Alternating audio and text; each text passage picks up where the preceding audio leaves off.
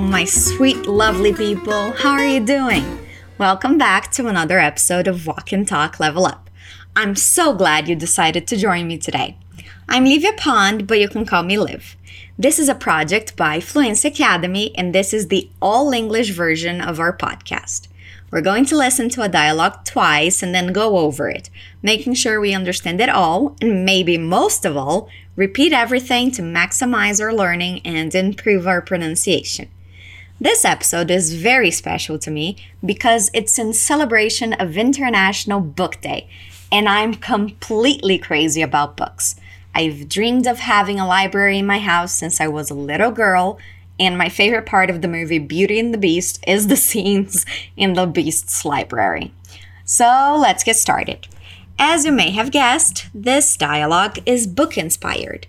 Listen to it carefully and see if you can figure out the main event here. Did you know Stephen King is coming to town? He is? Who is that? You don't know who Stephen King is? He's my favorite author. Oh, I'm not much of a book person. He wrote Carrie and Cujo and Pet Sematary. Oh, yeah, I saw those movies. I'm rethinking our friendship. You know I'm a bookworm. Yes, I know. Are you going to see him? Of course. You can come with me and I'll educate you on everything you need to know. You know what? I'm in. So, did you get that? The main event here is that Stephen King is going to their town. Now, most of you will know who that author is, but we'll get more to it in a minute. Listen to it again. Did you know Stephen King is coming to town? He is? Who is that? You don't know who Stephen King is? He's my favorite author. Oh, I'm not much of a book person. He wrote Carrie and Cujo and Pet Sematary. Oh, yeah, I saw those movies. I'm rethinking our friendship. You know I'm a bookworm. Yes, I know. Are you going to see him? Of course. You can come with me and I'll educate you on everything you need to know. You know what? I'm in. Okay, let's jump into it without further ado. Every time you hear a you repeat out loud, okay? Hearing yourself speak will help you remember those structures, and soon you'll be talking like a native. We start with the woman saying, Did you know Stephen King is coming to town? Did you know is a very common expression used when you want to share information with someone, probably about something that is new to them. Repeat, did you know? A lot of people struggle with the pronunciation of this author's name because it's spelled S T E P H E N. But it's the same as Stephen with a V. Repeat, Stephen King. Good.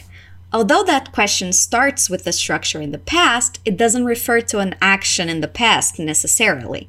In this case, is a way of asking if another person knows a future event is happening.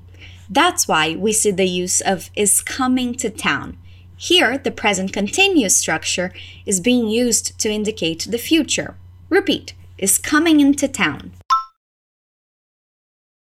Now let's do the whole sentence. Did you know Stephen King is coming into town? One more time. Did you know Stephen King is coming into town? The guy answers with the question in the affirmative form. He asks, He is? When we want confirmation of something we already know, it's common to ask a question using the affirmative form because it's not properly a question. When you repeat, notice the intonation. He is? Good. Although his question indicates that he knows something about this, his next question denies it because he asks, Who is that? So he doesn't even know who Stephen King is. Repeat, Who is that? She seems pretty shocked by that information, as I and many of you would be. She asks, You don't know who Stephen King is? When there's a shock about something, it's also common to use the affirmative form in questions. Here, for example, it will be more grammatically correct to ask, Don't you know who Stephen King is? But the meaning isn't lost because of the change in order. Repeat, You don't know who Stephen King is? Again, you don't know who Stephen King is? She continues, saying, He's my favorite author. I'm curious, who is your favorite author? Leave it in the comments. I'd love to know and maybe find some new writers to read. One of my favorites is Jane Austen. I just love Pride and Prejudice. Let's repeat what she says. He's my favorite author. Good. He answers that saying, Oh, I'm not much of a book person. Not much of is an expression that we use when we want to say that someone is not very good or not fond of something.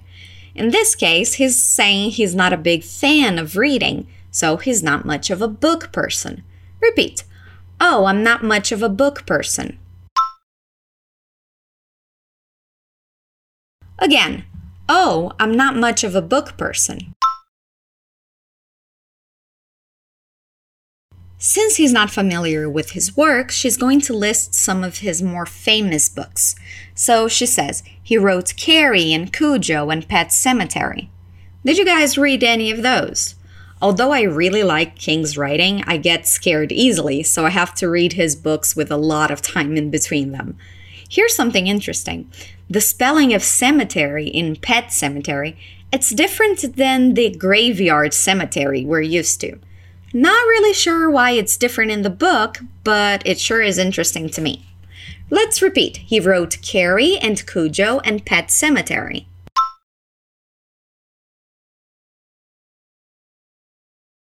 That sparks recognition into him, and he says, Oh, yeah, I saw those movies. Many of King's books were adapted to movies, so it makes sense that he recognizes the titles. And he's talking about an action that happened in the past, so he's using the verb see in its past form, saw. Repeat, I saw those movies. Oh, yeah, I saw those movies. She's saying, I'm rethinking our friendship. Usually we would say rethinking about something, but here we are already defining what she is rethinking, which is their friendship. Let's repeat in parts since we have long words. Friendship. Our friendship. Rethinking. I'm rethinking. Now let's do the whole sentence. I'm rethinking our friendship. Now we have an idiom. It's bookworm. That's a word used to describe someone who's passionate about books, who reads a lot and loves to be surrounded by books. If you didn't already guess, I totally describe myself as a bookworm. Repeat bookworm. They must be friends for some time because she's saying that that's information he already knows. We know that because she says, You know I'm a bookworm. Repeat, You know I'm a bookworm. He agrees with her, saying, Yes, I know. Repeat, Yes, I know. Here we have a question in the future form using going to. He asks, Are you going to see him? We can assume the author is going to a convention or a book signing in town, and he wants to know if his friend is planning on going to see him. Repeat, Are you going to see him? Again, are you going to see him? She says, Of course. Repeat, Of course. Now she makes a suggestion, and we have a long sentence, but we'll break it down. She says, You can come with me and I'll educate you on everything you need to know. Can is a modal verb that indicates the possibility of doing something. She's saying, You can come with me. Repeat, You can come with me. And I'll educate you on everything you need to know. So she's going to give him all the information he could possibly want about who Stephen King is, his works, and everything. She's going to educate him. And we're still talking about the future, but here she uses a different form, the modal will. And like it's most common, she's using the contracted version with I. It's I'll. Repeat, I'll. I'll educate you. I'll educate you on everything. I'll educate you on everything you need to know.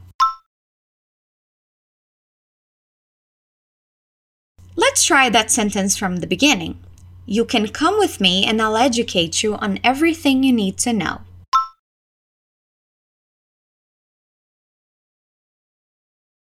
One more time since it's such a long sentence.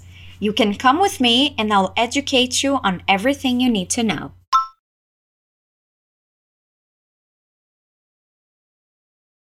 Good job! We're on to our last line of dialogue, guys. He says, You know what? That is also a very common expression. It's the equivalent of our sabe de uma coisa. Repeat, you know what?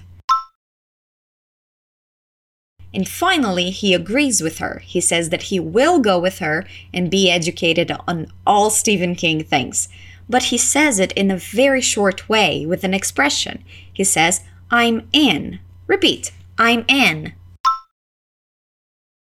How was that, guys? Let's listen to the dialogue one more time. Did you know Stephen King is coming to town? He is? Who is that? You don't know who Stephen King is? He's my favorite author. Oh, I'm not much of a book person. He wrote Carrie and Cujo and Pet Sematary. Oh, yeah, I saw those movies. I'm rethinking our friendship. You know I'm a bookworm. Yes, I know. Are you going to see him? Of course. You can come with me and I'll educate you on everything you need to know. You know what? I'm in. So, how much more did you understand it this time around? We'd love to know. As you know, you can find the PDF for this episode in the description. It's filled with explanations and more examples on things we discussed today, so make sure you check it out. And if you have a little extra time, how about checking out our other languages podcasts? We currently have five languages for you to learn. You can choose between Spanish, French, Italian, or German. We also have the Essentials version of our English podcast for beginners. If you know anyone who's just starting to learn English or someone who's interested in learning, make sure you share it with them. That's it for today, guys. I'll be here next Wednesday waiting for you. Stay home and stay awesome.